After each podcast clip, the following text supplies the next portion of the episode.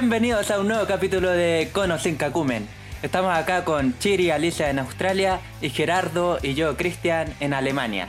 Ahora tenemos cuatro bloques que van a ir avanzando a medida transcurra el podcast.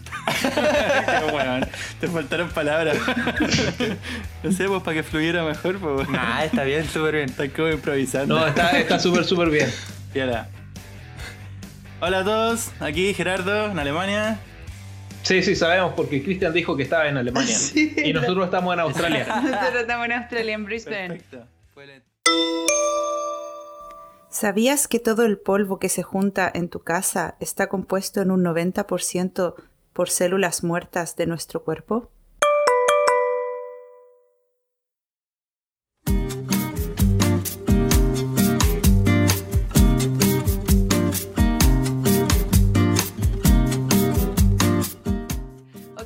Hola chiquillos, ¿cómo están? ¿Cómo estás, Cristian, tú? Bien, bien, aquí con Gerardito. ¿Sí? ¿Cómo la han pasado? Bacán, pues. Ahí Gerardo va a contar un poquito. O el weón Ah, corto de genio. Pero Es la segunda semana que está aquí el Cristian en Alemania ¿Ya? conmigo, en nuestra reducida mansión, nuestra Ujú. casita. Eh, y hemos hecho un montón de weas.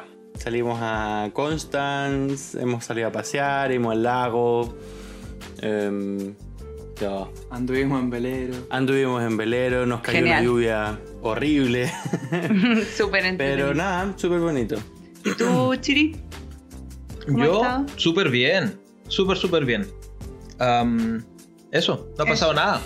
¿Qué, qué ha pasado po- por, allá, Gerardo? ¿Qué, qué, qué te ha llamado la atención del mundo y de las Aquí en? Alemania, bueno, las mismas weas de siempre. Pues está la wea del corona, la Unión Europea está tratando de ver cómo inyecta más plata a través de créditos a Europa, en fin, ni una cuestión nueva. Lo que me llamó la atención, hace ayer estaba buscando noticias ¿Mm? y A decían, última hora. a última hora, obviamente, y decían que hay un glaciar en Suiza que lo han tenido que cubrir con una tremenda manta blanca para que no se derrita. Y hay unas imágenes ¿Cómo? bien interesantes, parecen como estas imágenes de Christoph, del Un- un- espera. Pusieron una manta en todo ¿Y el cómo Cuando, una cuando dices manta, te refieres como que cayó ¿De nieve género? y gero- cayó una manta No, de no, nieve. Una, una tela. No, Una una, tela tela, una de tela de, tela, una mantita, una, una tela tejida, una tela blanca, género. un género. Eh, Es como No una- hombre es como una sombrilla. género de tela. Es como una sombrilla, pero para el glaciar. No, no, no, la pusieron No, solo la encima de la encima nieve. del glaciar, entonces la, el- la, el- la montaña tiene forma de montaña cubierta con un género blanco. ¿Y para qué es eso? Vean la foto, po, weón. Sí, para que no se Para derrita. evitar que se derrita muy rápido el glaciar, porque hay algunas organizaciones que están como preocupadas por el tema del cambio climático y una medida que han tomado es cubrir este glaciar. Se llama glaciar Rhone en Suiza. Y, y la Eh, dice, es el glaciar más antiguo de los Alpes y, Y está es- cubierto con mantas blancas para que no se derrita. ¿Y esa tela hace algo o es para dejar tranquilo a la gente como estamos haciendo algo, estamos trabajando para usted? Lo discutíamos ayer con el Cristian, nos preguntábamos si realmente funcionaba de algo o no. El Cristian decía al principio que si ponía ahí una manta encima y el Se calor llegaba, se condensaba el agua y hacía que la- el agua se derretía Se igual. derrite igual, Después claro. estuvimos pensando qué onda con el viento, que cuando pasaba el viento la manta se movía No así como una ola. Y, todo, y, Eh, y tampoco lo creemos porque están como amarradas a las rocas, pues como una escultura de Cristo, tal cual. Wow. Y mm, yo ¿Quién es llegué a la conclusión de que lo que tiene de bueno de que se condense y no salga hacia arriba, hacia el aire, el es hijo- que... el hijo de Dios. El Hijo ¿Qué? de Dios. Cristo. Cristo. ¿Qué weá estáis preguntando, weón? ¿Quién es Cristo? El arquitecto que hace esculturas con edificios y los cubres con tela y los enrolla. Pero eso, es porque no Ah. pero eso es porque no terminó el edificio, no, no es un- una, una No, expresión weón, Es un arquitectónica. compadre que hace performance en edificios enormes, gigantes, los cubre de tela, los enrolla con un cordel o algo así, y es como Pero- empaquetar a edificios. El mismo principio, parecido, está hecho en Suiza, en el glaciar Ruhe en Suiza, el más antiguo de los Alpes, y está cubierto con mantas blancas para que no se derrita. Ok, súper interesante. Igual hay que ver ahí la- la- las imágenes porque es casi increíble. Tú, Héctor, ¿qué, qué nos traes para esta semana. Bueno, yo les traigo un- una actualización de lo que hablé la semana pasada, que tiene que ver con la comunidad uigur en China, que ahora se une Gran Bretaña a la avanzada de Estados Unidos para meter presión a China y eh, eh, parar con los campos de concentración que se tiene contra la, comunidad musulmana. El tema está bien, bien complejo porque se, se está viendo bien claro, por lo menos desde acá Australia, a los países que están tomando cada, cada lado. Por ejemplo, Australia, Nueva Zelanda están tomando el lado de Gran Bretaña, producto de la Commonwealth, y por tanto el lado de Estados Unidos. Y los países de Asia están tomando el lado de, de China. ¿Sí? Se ve, sí, Ah, Sí, sí. Se ve, Uy. se ve interesante lo- eh, cómo se desarrolla todo eso. ahí Además vamos. que es extraño que todos estén tomando lados por una comunidad que nadie conoce. Claro, o sea, los ¿dónde Urgus los están conocen esos? ellos mismos. y- ¿Dónde están los Uigur? ¿Dónde están? En, en, en el- que es el oeste de China. Ok. Am, uno, Ahí- uno- ayer- uno de los lugares más recónditos de- del país. Ahí también vamos a ver qué pasa, si es que algo pasa con ese tema o no. Yo me imagino que lo que va a ocurrir es que los van a matar a todos. Y se Puede acabó. ser, y nadie se entera de nada. Yo nunca había visto esa noticia antes. Yo tampoco. No. De hecho, se me había olvidado esa noticia de la semana pasada.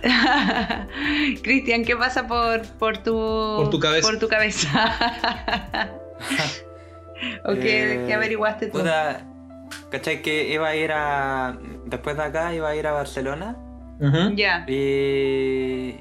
Y cancelé, o sea, no, ni siquiera busqué un pasaje ni nada, pero como que dejé de lado el viaje a Barcelona porque volvieron a confinarlo, porque Mm. ya están teniendo como entre 1000 y 1200 contagios nuevamente diarios. Uy, eso es harto. Mm. Entonces Mm. ya... fue ¿Y cerraron, cerraron las fronteras allá en Barcelona o, o Eh, la gente o igual sea, puede pasar No, y no todo? como antes, como que ahora dijeron eh, no, no viajen a otros lugares, ni tampoco vengan. Y, y Es, tampoco como, es es como más como una recomendación, no sí, es que esté cerrada la frontera. Claro, tampoco es como cuarentena obligatoria, pero eh, vean que la weá está sumando mucho. y- Ténganse de venir. Mm, Ok.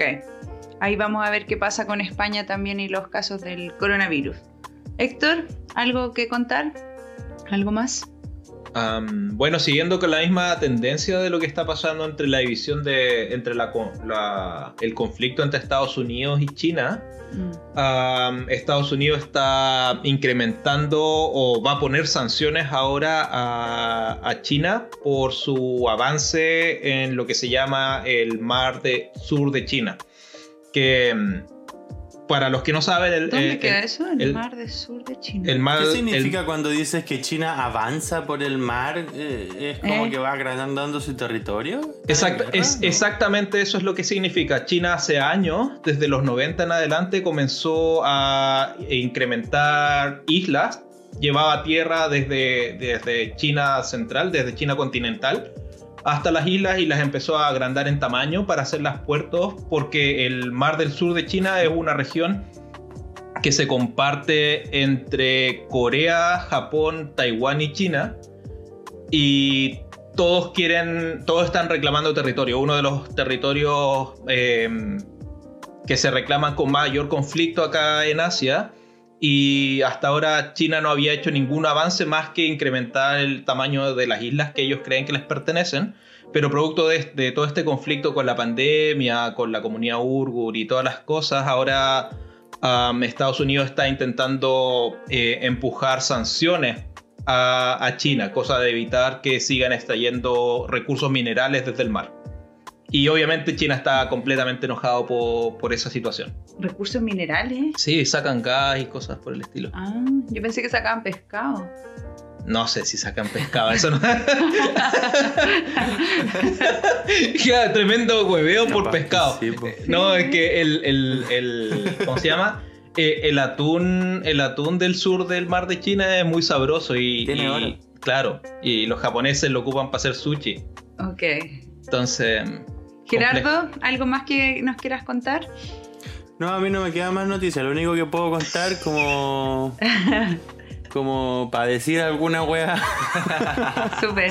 es que ayer fuimos con el Cristian al Museo Vitra, que ¿Ya? es un museo donde hay una colección enorme de obras de arquitectura de arquitectos renombrados a nivel mundial, como Álvaro Sisa, eh, Her- Herzog y Muron, eh, Zaha Hadid, por ejemplo, o este tipo Frank Gehry, en fin, hay como varias obras arquitectónicas de arquitectos reconocidos a nivel mundial. Personas que todos conocen. arquitectónica. Claro. Claro. Claro. O sea, tú Y lo nombras y yo hay me... exposiciones bastante interesantes y una de ellas que al Cristian me imagino que le llamó harto la atención que era la, una de las mayores colecciones de sillas del mundo eh, y están ordenadas eh, por, a nivel Oh, cronológico es decir fecha. uno puede ver sillas desde el 1800 1700 hasta el 2019 Wow. lo que más me llamó la atención Qué de esa interesante. experiencia es que bueno pero de verdad No, weón, sí, no hemos cambiado nada. no hemos cambiado nada weón. Son las la mismas silla de sillas de 1800, siempre. Son las Weón, mismas sillas sillas. de 1800 las venden ahora igual. y queda como si fueran weón, la weá más moderna del mundo. weón. Son igual ergonómicas y desfase todo de eso. alrededor de 100, 150 años donde la gente no actualiza sus gustos por los muebles. Me parece Pero, interesante. pero ¿y y qué tanto se puede avanzar una silla si al final es, es algo donde te sientas? Hacer una silla smart. Hazte la misma pregunta con el teléfono, pues weón. ¿Por qué no se puede? Antes habían teléfonos como el que tengo yo y ahora hay avanzar, smartphone, pues. Bueno, ahí el Cristian. Imagínate una silla como eso. un auto moderno, así Mm. como que le podías ajustar el Claro. asiento, la espalda. que te podáis conectar que el computador, que Pero, sea una smart pero silla. esas sillas sí existen. ¿Has visto las sillas de gamers? Las sillas Sí. de gamers Sí, hacen po. casi todas esas cosas. Ya, pero es. Sí.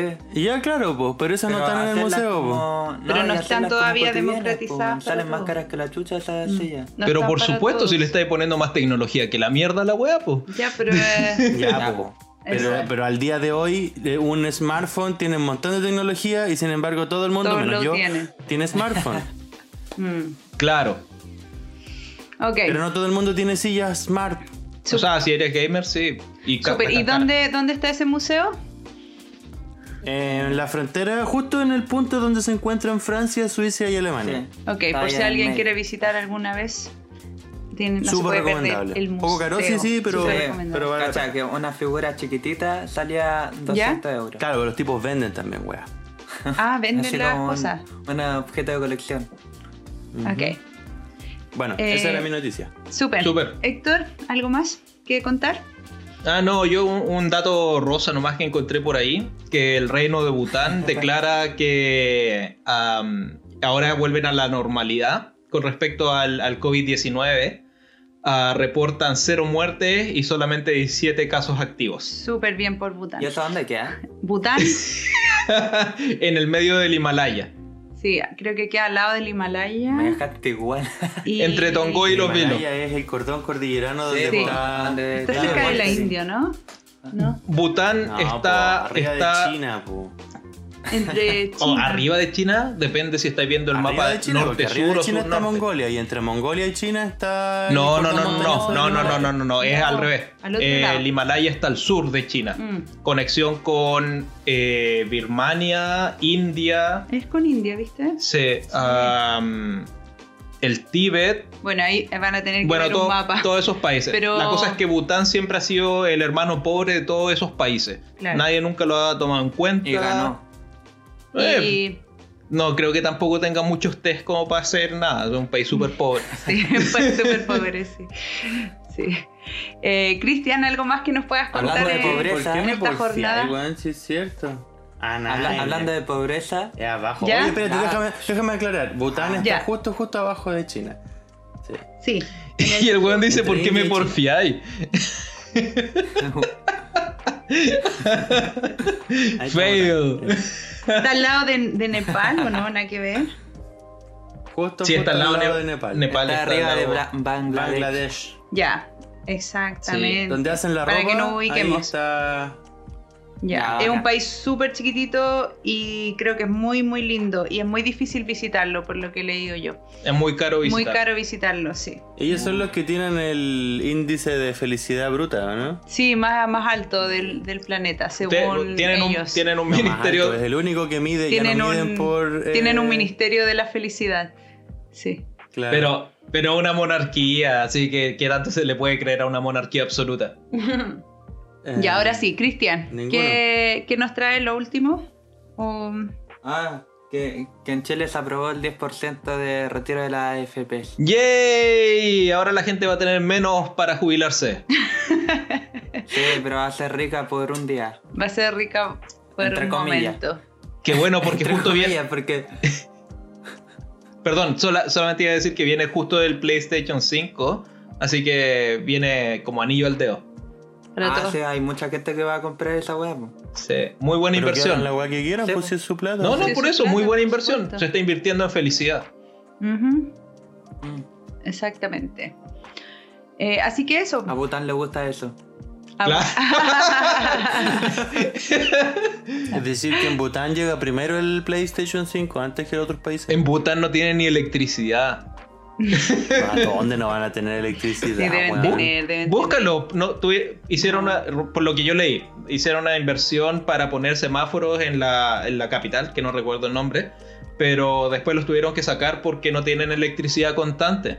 Así que el semáforo no servía para controlar el tráfico y tampoco habían tantos Pero autos como para el- el justificarlo. semáforos solares. pues. Bueno, no pusieron sola- so- semáforos solares, evidentemente. Mm. Bueno, Mm. Así que eso con las noticias. Y nos vemos. ¿Nos vemos? Otra conclusión. Otra conclusión. Sí. Bueno, De nuevo. eso han sido la. Eso han Man, y sido. pues como, ¡uh! Sí. Esa fue la noticia. Nos sido- vemos. Ya, Nos de nuevo. encontramos en el siguiente bloque. Ya, ya, en de nuevo. 5. Bueno, esas han sido todas las noticias por hoy y las noticias de la semana. Y mm, nos vemos en el siguiente bloque. ¿Sabías que debido a las feromonas cada persona tiene su aroma único?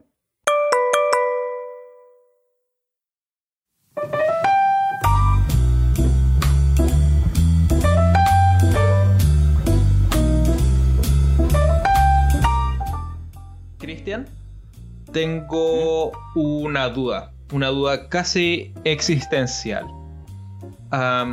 Creo que hay muchas formas de encontrar la felicidad en esta vida y creo que una de esas formas es adoptar o tener un animal de compañía. Pero la pregunta viene para mí ahora en ¿qué animal de compañía es el que me entrega la mayor cantidad de endorfina? ¿Serán los gatos o serán los bebés? ¿Qué crees tú? Los ¿Por qué. ¿Por qué le preguntas Los a perros. Los perros. Porque me, me parece importante saber la, la opinión de la nueva generación. Quiero saber qué, qué opina Puta, yo en sobre esto. verdad no, no me haría ni cargo ni de un bebé, ni de un gato, ni un perro, ni una wea. Este weón no es capaz de tener un cactus, po. Se le muere. Puta, parece que la pregunta estaba mal dirigida ahí entonces. Dirijo la misma pregunta ahora entonces a, A a a Gerardo. Gerardo, ¿qué piensa usted? Bueno, como background, Gerardo Usted. tiene, tiene bebé, ¿no? Así que quizás la respuesta está un poco contestada por ahí, pero quizás nos da una, una sorpresa. ¿Qué piensa usted, Gerardo?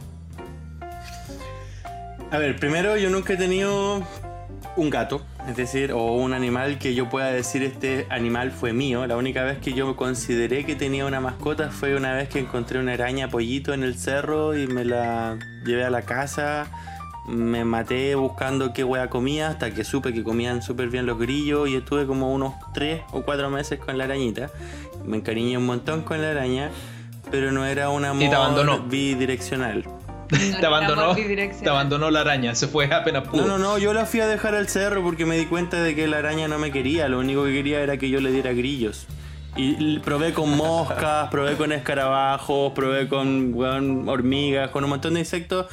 Y lo único que quería era grillos y te juro que es súper difícil conseguir grillos, weón. Ah, yo pensé Así que, que- que la liberaste porque te diste cuenta de que solo te quería porque le dabas grillo. Sí, po, pero yo le daba otras cosas y no, las, No no las se las comía. po. Entonces Ah, no, la única forma de mantenerla viva en mi casa era dándole grillos. Y yo no tenía tiempo para andar buscando grillos, pues me tenía que levantar como a las 3 de la mañana, 4, para cachar dónde andaban los grillos, weón. Ponerme a buscarlos, weón. Y son súper difíciles porque además tienen como un sonido como medio estereofónico, ¿cachai? Como que la weá suena.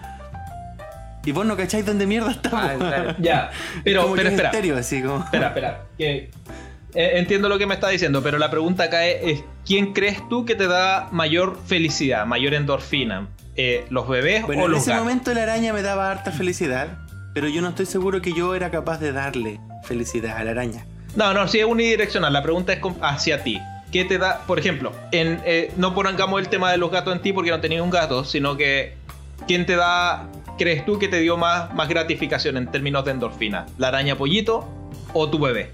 Samuel, de todas maneras. No, Samuel, no de todas maneras. De hecho, yo cuando vi el guion y dije bebés versus gatos, eh, me parece que no, no hay controversia, pues, weón. Porque no puedes comparar a un gato, un animal, una araña, un perro, un conejo, la guay que sea, incluso una planta, versus un ser humano, a un bebé. Es decir, alguien No con sé. el que vas a poder conversar, Ahí- ahí vas te a poder tener... des- en un nivel superior de que el humano es superior a un- a otro animal. De todas maneras, siento Sí. que el ser humano Yo- es superior a cualquier otro Yo no, animal. no estoy de acuerdo con eso, pero voy a dejar que Alicia responda eso porque levantó la mano recién. Eh, yo, yo tuve gatito o tenemos gatito. No sé si tenemos, no sé todavía. Tan, tan allá, tan lejos. Yo, yo he matado Y- gatitos, Juan, debo admitirlo. Ahora me arrepiento. Y, y sí, la, la- la liberación de endorfina con los gatos es algo que hasta, hasta el momento ningún otro animal, bueno, aparte del chiri, eh, me ha generado en mí. Pero es diferente. Otro animal. Claro, otro animal. Eh, ni siquiera tampoco, hasta el momento, ningún sobrino, ni ningún hijo de un amigo, ni un perro, ni, ni una araña, ni una planta ha generado ese como esa sensación de, de- de- de querer tenerlo, de querer cuidarlo. Eh, y lo otro es que son súper fáciles de cuidar los gatos. O sea, también te entregan algo, pero solo cuando ellos quieren. Te entregan un, un cariño especial y, y eso también como, como que te mantiene un poco, es un poco enfermizo yo creo, como que te mantienen expectante de que me quiere o no me quiere y, y los gatos son así, pues como que se van y tú no sabes si te quieren, Claro, pero que es después te distinto buscan. Que es distinto a un perro, que es Distinto casi un perro. esclavo. claro, entonces Sí, no el sé. perro es como. Eh, A mí me parece que los gatos abusan de los seres humanos. Sí, y, y es como que a uno le gusta también ese, Ese- ese maltrato. ese maltrato, que, esa indiferencia, esa indiferencia, y pero que después te adoran y, y se, y se acurrucan en ti y quieren Y dormir se dan contigo. vueltas y y- ponen la pancita para arriba. Exacto, entonces son como muchas sensaciones distintas. Mira, mira, yo, yo tengo uno- unos puntos a favor de los bebés. Yo creo Mm. que los cuando tienes un bebé te puedes saltar la fila en el supermercado, te puedes saltar la fila en el banco, te puedes saltar la fila en los aeropuertos. en los Los aeropuertos. aeropuertos. Increíble cuántas filas te ahorras en Por- los por aeropuertos. tener un bebé. Igual por ese punto uno bien, no igual. tendría un bebé por ese punto, pero No. quizás le robaría el bebé a otra persona Pa- y lo ocuparía en ese momento fila. y después lo tiro. Lo lo, lo arrendaría. dejo. Claro. Lo arrendaríais por el momento. Am, Bueno, eso- yo, debo, bebé. yo debo admitir que gracias a Samuel, cuando estuvimos en Chile en octubre, cuando comenzaron la, la crisis social, toda esta weá de, la- de las manifestaciones, cerraron los aeropuertos, nosotros estábamos en Puerto Montt y gracias a Samuel pudimos devolvernos de Puerto Montt a Santiago en avión porque Exacto. teníamos un hijo y los bebés eran prioritarios, eran bebés enfermos y Sí. embarazadas, creo. En ese sentido, por ejemplo, yo creo que el- los humanos en general sí apreciamos mucho más a los bebés. En, en cambio, si yo voy con un gato y necesito ir a comprar algo, no me van a becar ni cagando. O sea, quédate atrás igual aunque estés con un gato. o sea. en cambio, con un bebé, el bebé tiene esa sensación como de, de indefenso, de, de- de que hay que estar pendiente de él constantemente. claro, eh, Gerardo.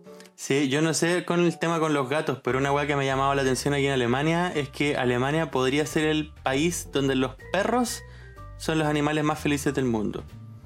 Porque en Chile, por ejemplo, tú tenías un perrito y lo ponís con la correa, querías salir a pasear con ella y toda la weá, pero no te cierran las puertas a cada rato. Pues tú entras a un restaurante, a una biblioteca, a un supermercado, la weá que sea, y siempre dice como no se admiten perros. o ¿Eso en qué sé yo. Chile? Pero, cambio, pero en, acá hay en una Alemania cultura- es distinto. Sí. Sí. Ah, ya. Es completamente distinto. Es decir, el perro puede entrar al restaurante, al Sí. perro en un restaurante, el, el chef, o el, no el chef, el, el garzón, llega y le ofrece un platito de agua al Sí. perro para que se quede tranquilito. Todos los perros por obligación tienen que ir a la escuela. Es decir, tú no puedes tener un perro y no haberlo enviado a una escuela. Mm. Claro. La maestranza. Sí. Ah, pues Sí. ¿cómo no vaya a comparar un bebé con un No, perro? pero Oye, por eso pero- digo, aquí pero- en Alemania los perros Pero nos estamos alejando, los nos gatos estamos no alejando del tema porque, porque esto no es sobre perros, esto es sobre gatos y bebés. Pero, pero Ya, los. pero, pero el Ya, perro pero se lo lleva a escuela, animales, se lo lleva a una escuela, weón. Ya, ya es lo mismo que un bebé, pues cuando ya llega Claro. al, al jardín. Exacto. Es como... Sí, no tiene, Ya, ese- pero el no tiene esa independencia. más al ser humano, en cambio el gato no. Al gato, ¿cuándo has visto un gato llevándolo a una escuela? po? No, no, no, eso A no un pasa. policía con un gato, por ejemplo, descubriendo algo. El gato no, no- no hace nada. No, porque los gatos ya son demasiado una wea. inteligentes como para ir al colegio. Oye, pero-. Bueno, pero igual. Pero mira, yo tengo que un- policía tengo un llegue así como, gato, vaya y dígame dónde están las drogas. Esa weá no existe, po. Se las come. No, no existe. No, no las pesca, weón. Si el gato no Mira. está ni ahí con los seres humanos, los manipula solo Tengo- para tener hogar y comida gratis. Exactamente. Tengo un punto a favor de, de los gatitos.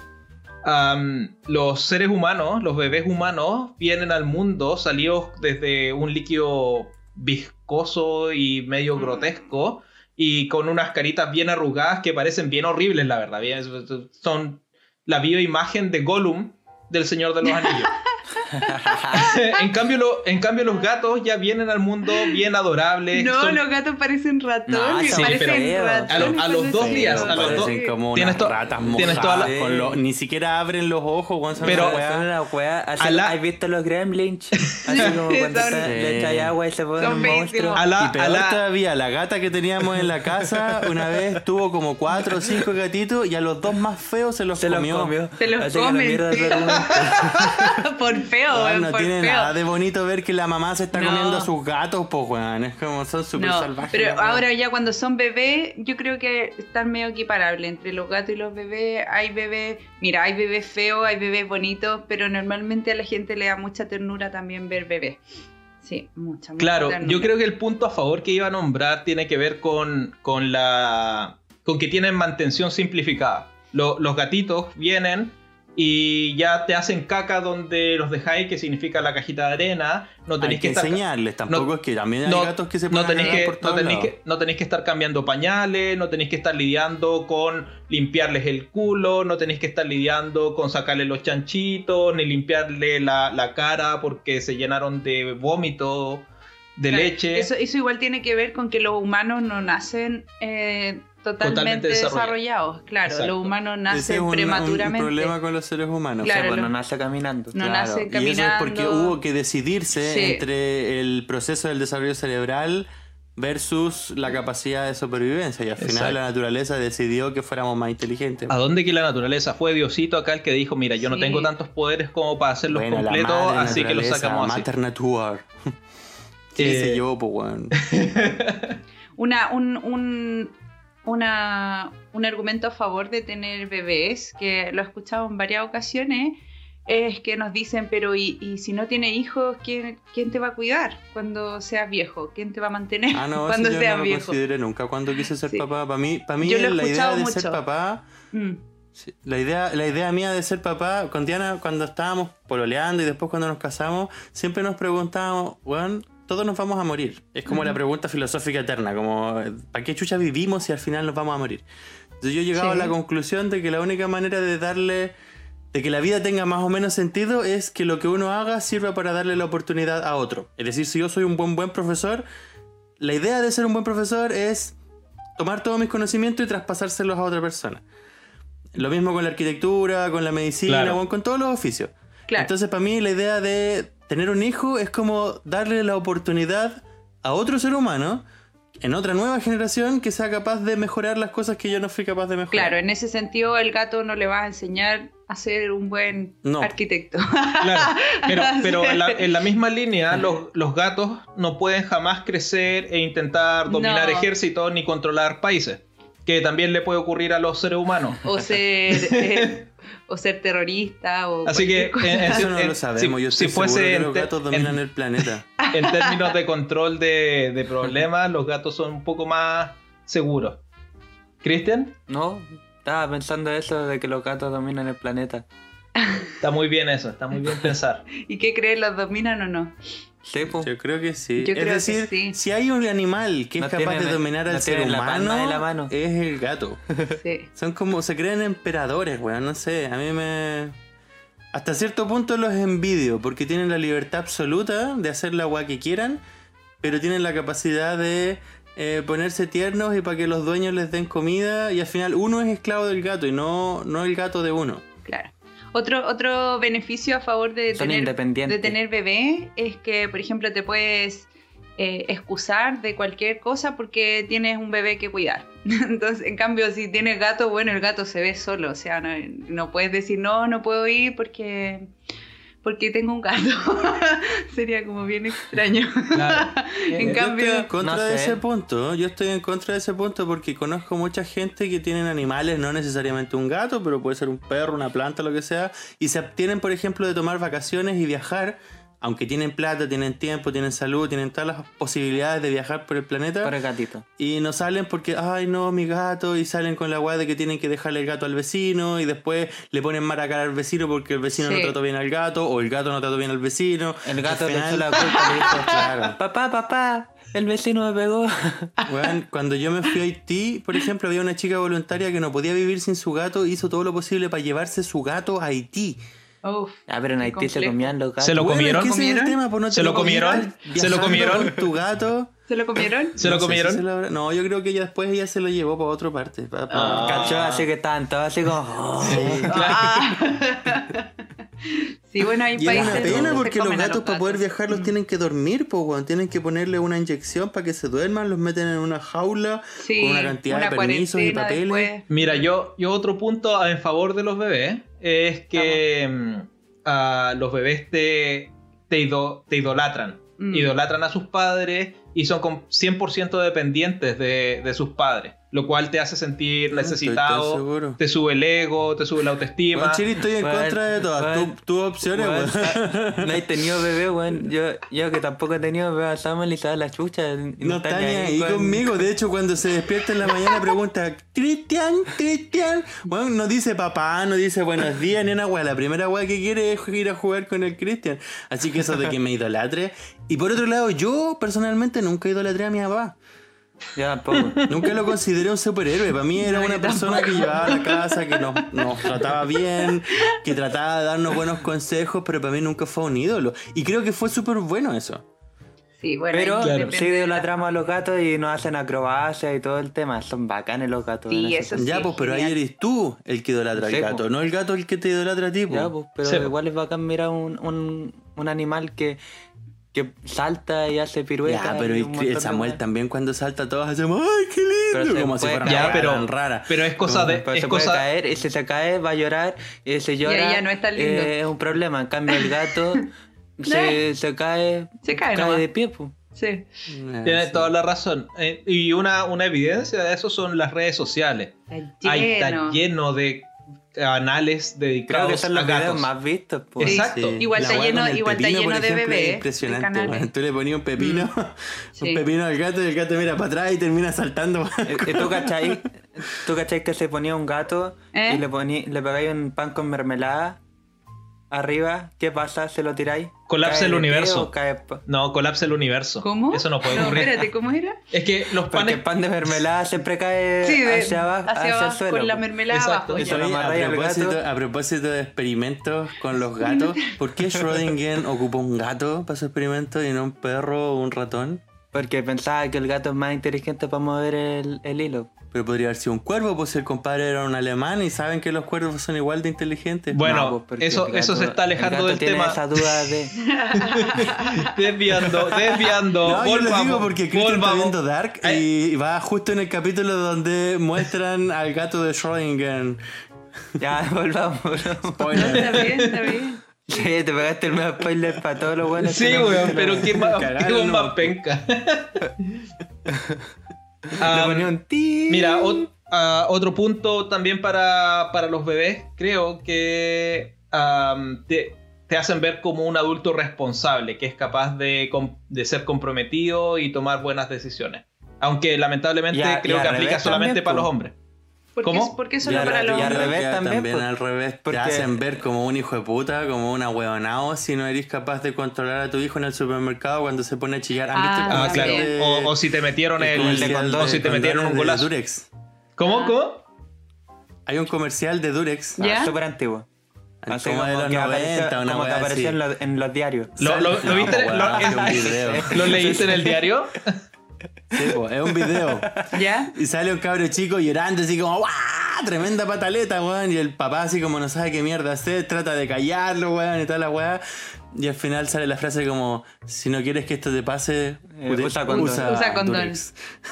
Sí, Oye, sí, obviamente. es muy- eh, ahora me acordé, es muy bueno ese comercial. Sí. Me gusta mucho. De los mejores que yo he visto. Ah, que Sí. tu, tu argumento a favor han sido una mierda, weón. Sí. Yo debo otro argumento a favor que lo encuentro bacán, sobre todo aquí en Alemania, en Chile todavía no, pero aquí en Alemania es bacán, es que cuando tú tenés cabros chicos te dan un tiempo de ser papá, Elternzeit se llama. Mm, Y eso sumado a Elterngeld, que también es como dinero de papás. claro. Una especie de subvención del Estado que te pasa una cantidad de plata solo porque tenés un cabro chico y después recibís el Kindergeld. Son como 200 euros mensuales solo por tener al cabro chico, para porque el Estado quiere asegurarse de que todos los niños tienen las mismas oportunidades. Claro. Así que con esta weá del Elternzeit son 12 meses a repartir entre el hombre y la mujer, donde no necesitáis ir al, traba- al trabajo y recibís como el 70% más o menos del sueldo. Mm, Súper Bueno, bien. esa weá es bacán. Nosotros con Diana aprovechamos de ir a Chile, fuimos de vacaciones dos meses a Wow. Chile. Yo estuve Sí. cuatro meses en el Tansai. No, seis meses en Un total. gato no te da esa weá. Ah, No, no, ni gato no te da nada, no. La verdad, con, eso- con, que esa weá favor. nomás. No, sí. súper punto a Sí, favor. Aquí en. Alemania. En 100%. Alemania. Ya, ya con Sí. eso ganaron. Sí, Yo creo ganaron. que aquí en Alemania vale la pena tener cabros chicos. Sí, en Chile, otros países digamos no. que las cosas están un poco mejor que en el resto de los países, pero No, en Pero no Chile tanto. acá vale la pena. Claro, entonces podríamos conceder como si estás en Alemania, ten, Ten bebés. sí, si estás en Chile, ten un gato. Sí. Te sale más barato Sí. el gato en Chile. Sí. Y si Eh, estás en Haití, ten un gato y cómetelo en Navidad. Claro. También. también. Sí. Bueno, como para es como cerrar, tener gallinas. Ah, sí, la gallina. para cerrar, para ir cerrando el tema, yo creo. No, espérate, espérate, yo no quiero todavía que se cierre. Hay una weá súper importante con el tema de los bebés. Súper complejo es escoger el nombre. ¿Cómo es con los gatos? Eh, es más fácil, más mira, fácil. Si, el, si el gato tiene una manchita blanca, le llamas copito de nieve. si el gato tiene. Ah, no, no sé. Yo creo que es más fácil porque no hay tantos nombres de gato. Y lo otro es que al, al final, como tú lo nombres al gato, el gato te va a mirar igual, así como, ya, te ve. Y te... ¿Pero te miran en algún momento? y decir, Sí, "Ah, te ¿cómo se llama?" reconoce. Pero ahí, sí. ahí igual hay una cuestión, por ejemplo, a la gata que teníamos en la casa. Decían Le gata. la gata. se- no, pero se llamaba Licarayen y nunca pescó por ese nombre, era más largo que la mierda. Y al final pescaba porque le decíamos. Ya, Ya, bueno. Pero yo nunca he visto un gato que responda a su nombre. No, sí, sí ¿cuál? responde. Mira, nuestra, sí. nuestra gata en Valparaíso se Sí. llamaba Is- el Tommy no, el, el Tommy era tonto. Pero Pero, la la Is- Izzy, Sí, ella respondía. por su nombre, te miraba fijamente, Mm, movía sus orejitas y te apuntaba. Y si le decías como ven, ven, o la llamabas harto, se, se- seguía durmiendo. sí. Ese era Sí. todo el, el ademán que hacía. Decía, sí, Mm. te miraba y después seguía en su mundo. y eso era todo. Era como un llamado de atención solamente. sí. No, no servía más que eso. Y bueno, para ir cerrando este, este tema, yo creo que hay que tener gato. está bien. Esta es tu opinión. Sí, está bien. Mm, Yo creo que hay que tener gatos porque ah, son lo suficientemente demandantes como para cumplir tus deseos de querer cuidar de algo, pero al mismo tiempo no son lo suficientemente demandantes como para arruinar tu vida. Así que adopta un gato, no Mm. tengas bebés. mm, no estoy seguro. Yo me gustaría cerrar más con, otra, con otra percepción. Yo creo que en la vida uno tiene distintas fases. En una de las fases, por ejemplo, es la infancia, adolescencia, juventud, digamos. Y en esa fase, hasta llegado a la adultez, no tengas hijos. Mi, mi recomendación es esa. Como Sí. postérgate lo que más puedas de tener hijos. Aprovecha la vida, viaja, estudia, qué sé yo, invierte. Y luego llega una edad en la que tienes como esas ganas de Ay, qué sabio, de enseñar. de enseñar, sabio. de querer ser papá. Bueno, aprovecha esa fase y luego cuando seas abuelito, ten un, ten un gato. No, no, ten un Ten un gato. gato, po, weón, claro, porque no, ten los, un gato, los abuelos sí. tienen gato y son felices con los gatos. weón. Sí. Bueno, yo ¿Has creo que la, la vieja esta de los Simpsons? elige, elige la cosa que quieras y al final da exactamente lo mismo. Ambas cosas te van a entregar felicidad. elegir la agua que sea. Sí.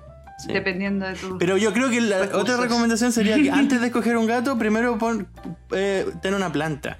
Si la planta sobrevive, pasa, Eres capaz pasa de tener un al gato. Oye, no, no, pero es que eso Claro, no. Eso, porque no vaya a ser cosa no, no. Que, que para la Navidad alguna weá regalís un gato o recibáis un gato y no seáis capaz, como el Cristian, que Se no murió digo la que no seas capaz de cuidar un gato, pero vos estás en otra parada ahora, de viaje, de Ya, salir. pero usted sería capaz de cuidar un gato. No, pues porque ahora queréis viajar. pues. Oye, Pero oye, si me oye, pero cuidar un gato lo podría cuidar.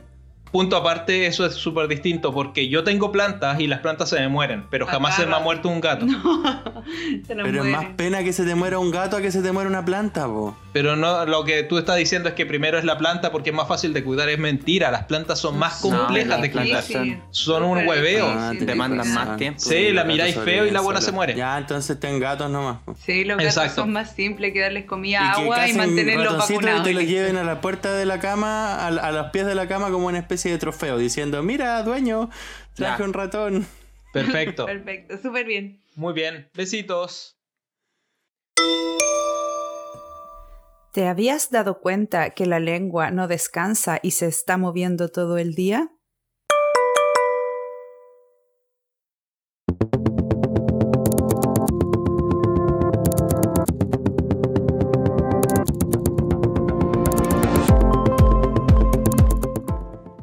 Chiquillos, en este bloque queremos hablar sobre un tema que lo he estado meditando un poco estos últimos días. Sobre todo porque está aquí el Cristian y ha, ha, ha ido viendo cómo vivimos aquí en la casa. Y al vivir en pareja nos cuesta un montón tomar decisiones, weón. Cuando uno vive con más personas, cada vez que uno toma una decisión es siempre un una tremenda discusión. Sí, es una tremenda paja. Y muchas veces tomar decisiones nace como del estómago, como que una weá que viene de dentro y uno dice, ya, eso es lo que más me gusta. Pero la mayor parte de las veces, o al menos yo, eh, me pongo muy racional y digo, no, eh, necesito evaluar algunos conceptos, tomar algunas variables, meterlas en una ecuación y ver cuál es el resultado de esa ecuación y ahí soy capaz de tomar decisiones. Hasta ahí creo que es más o menos bien o fácil. El problema viene cuando las decisiones las tienen que tomar grupos demasiado grandes, por ejemplo, entre 5 personas, 10 personas o 200 personas, por ejemplo, como me ha tocado a mí en algunas experiencias en Haití. Y ahí se vuelve una discusión, una tremenda... Es súper complejo. Y viene la pregunta, ¿cómo tomar decisiones cuando las, las respuestas no son sí o no, sino que son varias variables a tomar?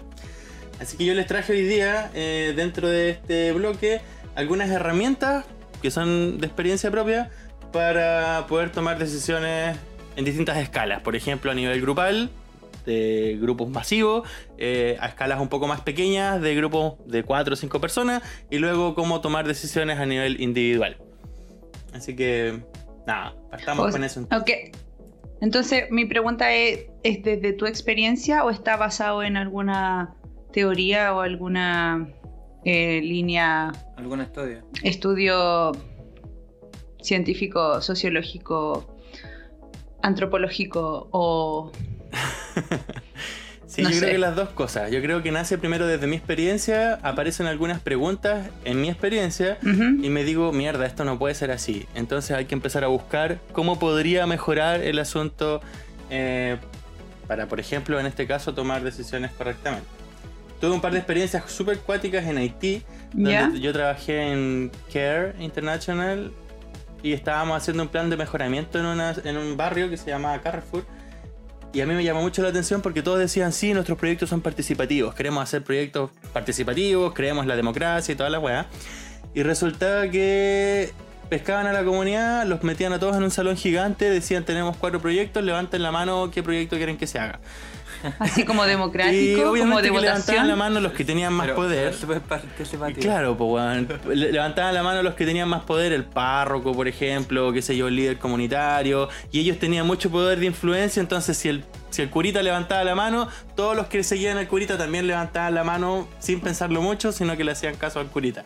Y así un montón de experiencias que yo decía, yo decía, bueno, yo creo en la democracia, creo que las herramientas para tomar decisiones tienen que ser democráticas, pero esta manera me parece peligrosa porque se está invirtiendo mucha plata y porque los proyectos si no se cumplen bien, luego la inversión se va a convertir en una pérdida de plata, va a generar Va a ser ineficiente. y un montón de weas que me pasaron. Ah, Claro, Entonces, no, ¿qué técnica se puede ocupar para Claro. resolver ese problema? ¿qué, qué, qué se decide ahí? Ok, dentro de todas esas experiencias que yo tuve, eh, me puse a pensar y medio a buscar, investigar qué herramientas podría utilizar yo para, en el caso de los proyectos sociales, en, por ejemplo, los que tuve en Haití. Y esto se puede extrapolar después a cualquier otro tipo de decisiones como de grupos grandes. Ok, ¿cuál? Ok, como toda esta cuestión tiene que pasar por algo racional, tienen que más o menos imaginárselo, porque aquí no se los puedo mostrar con la pantalla, Claro. pero es más o menos simple. Tengo cuatro criterios de evaluación. A cada uno de esos criterios les voy a poner una letra. Por ejemplo, el primer criterio de evaluación, esto se llama herramienta de priorización de proyectos, por ejemplo. ¿Y eso lo sacaste En de el algún primer lado? criterio le voy a poner Y eso la se te. letra A. Espera, ¿eso se te ocurrió a ti? No, fue algo que empecé como a buscar en distintas herramientas y Ah, llegué como a, un- llegaste. A una mezcla para poder Ah, tomar ya. decisiones simples. Ya, lo adaptaste para ti. Ya, sigue. Claro. El primer criterio, la letra A, le llamaría beneficiarios. Es decir, cuál es el tipo de beneficiarios que se van a. O sea, o quiénes se van a beneficiar del proyecto. ¿Ya? Ya. Se lo van imaginando, ¿no? La letra A es beneficiario. Beneficiario, sí. Pero no debería ser la Dentro B. de la letra A Ah. podría tener cuatro eh, calificadores, por ejemplo. Si son todos los beneficiarios, le pongo un 4. Ya. Si son niños y jóvenes, le pongo un 3. Ah, ok. Si son personas, si solo son mujeres, por ejemplo, le pongo un 2. Y si son personas adultas que puedan trabajar, le pongo un 1. ¿Y por qué? ¿Es ese nombre solamente? Un 1. Personas Y- adultas Ah, u solo hombres, le pongo 1. ¿Por qué? Porque como ellos tienen cierto nivel de independencia, le, baja- le pondría menos puntos a ellos. En cambio, un niño o a una persona enferma o a alguien que no se pueda valer por sí mismo, le pondría un punto mayor, que sería el 3. Y la mujer está. ¿Y por qué la mujer es dos? La mujer está por debajo del hombre en situaciones como la de Haití porque es un país demasiado machista y la mujer es la que más carga tiene dentro de la familia. Insisto, esto es como algo que se podría Eso extrapolar cabe- a cualquier otra variable. Pero cabe mucho solo en la- en- como en la cultura de allá de Haití. Claro, es un tema de contexto cultural. Ya, el sí. asunto es que tengo en, en la- en el A, beneficiarios, tengo estos cuatro variables. 1, 2, 3 y 4. Ya. 4 si es para todos los beneficiarios. Hasta ahí se entiende. Luego la segunda variable, el segundo criterio podría ser la urgencia. ¿Qué tan urgente es el proyecto? Entonces ahí también pongo cuatro variables. Muy urgente con cuatro puntos, urgente con tres puntos, puede esperar algo con dos puntos y poco urgente un punto. ¿Y cómo decides Ya. la urgencia? ¿Cómo se decide la urgencia? Ahí viene la discusión dentro de cada grupo, si acaso algo es urgente, por ejemplo, llevémoslo al mundo de la salud. Si tengo un brazo cortado eh, y producto de esa herida corre Banco vida, entonces, bueno, voy a ser un banco culiado, pero, pero tratar esa herida va a ser urgente porque está mi vida en peligro. Claro. En cambio, si por esa herida yo sé que puede esperar un rato más, que no, es, no está corriendo peligro mi vida, obviamente va a tener menos nivel de urgencia. Ok. Súper. ¿Cómo? Espera, tengo una duda ahí. Un, un destornillador en el ano. ¿Tendría qué nivel de urgencia? Un destornillador en el ano. Cristian, ¿qué pensáis tú? Depende, po. Depende si te está molesta. corriendo en peligro la vida, yo creo que es súper urgente. se lo puso por gusto. Si se lo puso por gusto No, no. y está bien protegido, bien acolchadito, Y no le weón, pasa nada, no se es puede tan esperar. urgente, le pondría un- una ¿Y por qué lado el destornillador? ¿Por el lado del mango o por el lado Claro. Depende de eso va a ser la puntuación que le ponga. Pues si es muy urgente, 4, si es urgente, Está 3. súper es bien. como cuando uno quiere ir a cagar. Uno sabe más o menos hasta dónde puede esperar, pero cuando es súper urgente, bueno, está ahí que te cagáis. Así ya no, ya no podís más, ahí le pondría 4. Súper. Entiendo, Creo que con entiendo. cagar se Sí. entiende bien, ¿no? Sí. Sí, sí, se entiende, ¿Qué, se qué- entiende. qué otro criterio? Pasemos al siguiente criterio, sería el costo de la solución, porque también depende la plata. Claro. Entonces, si es muy económico, es decir, si es lo más barato posible, le pondría un 4. ¿Por qué? Ah. Porque es más fácil acceder a ello. Ya. Si es poco costoso, un 3. Si es más o menos costoso, un 2. Y si es muy costoso, un 1. Es decir, mientras más caro sea el proyecto, menos posibilidades tiene de estar en el ranking. Y tiene que ver en relación a lo caro de más un- difícil de un- conseguir la plata. tiene que ver en relación a lo caro de un proyecto, por ejemplo, en sentido de proyecto, o porque obviamente hay proyectos que son más baratos porque obviamente no, no requieren tantos recursos. Entonces, dentro de esos proyectos más baratos, quizá hay un proyectos que tienen que son un poco más costosos o menos costosos. Y lo mismo pasa con los proyectos más caros. O tiene que ver que en relación con los proyectos simplemente que son más caros y son más baratos. No sé si me entiendes. A ver, espérate, antes de, de- de Ya, voy a responder yo primero. Yo creo que se trata primero de, de cuál es el presupuesto que tiene la comunidad Mm. o la organización en su defecto. Es decir, si yo soy una organización que está postulando a proyectos de infraestructura comunitaria y recibo por un donante 200 mil dólares, Claro. con ese va a ser mi presupuesto. Entonces, dependiendo del presupuesto que yo tenga, puedo evaluar si el proyecto es muy costoso o no, dependiendo de cuántos beneficiarios tengan, de cuánta sea la urgencia y qué tan económico sea. Como- Ya, ok. Eh, ¿Cómo calculáis como la, la eficiencia del costo? O sea, el costo en cuanto Eh. a la eficiencia del. Creo que uno, uno hace más o menos un estudio básico, como en cualquier cosa. Por ejemplo, cuando le hicimos la casa a mis viejos, ¿Ya? yo más o menos sabía que iba a costar, puta, qué sé yo, 20 millones o 30 millones. Entre 20 y 30. Entre 20 y 30 millones. Yo sé que una casa más o menos en Chile, promedio, construida con tales o cuales materiales, puede costar alrededor de 30 millones. Claro. Si esa misma casa, con esas mismas condiciones, me cuesta 50, lo estoy poniendo como algo muy caro. Ah, si me cuesta eso me 15, refería. la Mm. estoy poniendo como algo barato. Entonces, me imagino Sí. que una persona especialista, en este caso los arquitectos, deberían ser capaces de evaluar si el proyecto es o no muy costoso y si, si es accesible al dinero. Claro. En el caso de una persona fuera de la arquitectura que quiera comprarse un auto, por ejemplo, bueno, también va a evaluar si algo es muy costoso o no, dependiendo Sí. de cuáles son las características de lo que quiere comprar. Ya. Ok. Entonces estaríamos en el A, beneficiarios, B, urgencia, C, costo de la solución y D, una, ese fue como el aprendizaje. La capacidad que tiene el conjunto social, la comunidad o el grupo o el sector. ¿Por qué? Porque yo cuando iba a las comunidades de repente decían, sí, necesitamos construir un puente porque aquí hay un río y no podemos llegar al río. Es súper urgente si tenemos el puente. Claro. eh, Va- a beneficiar a todos los beneficiarios. Mm. El costo de la solución es un poco caro, pero podríamos tener una super una, una solución viable, tiempo. Pero no hay capacidad. Es decir, en la comunidad no hay ningún ingeniero, en la organización tampoco hay nadie que cache cómo construir puentes. Mm. Entonces al final el tema de la capacidad yo lo traspa- los traspasé un poco y en vez de ponerle 4 como valor máximo, le puse 3. Ya. Es decir, plena capacidad, 3 puntos. Bastante capacidad, 2 puntos. Poca capacidad, 1 punto. Y si no hay capacidad, le puse 0. Cero. Ah. ¿Por qué 0? Aquí viene la magia. Cuando yo quiero evaluar cuál es el proyecto que hago, lo que tengo que hacer es sumar A más B más C y multiplicarlo por D. Ah, no estás poniendo el, el ¿Por D qué, ¿Por qué hay que dentro. multiplicar por D? ¿Eh? Porque si no hay capacidad. Porque si no hay capacidad, no se puede hacer nada. no se hace. Claro. Claro. Ah. Y si hay la ca- capacidad es cero, al multiplicarlo por cero, el proyecto no se hace. Es súper interesante eso. Claro.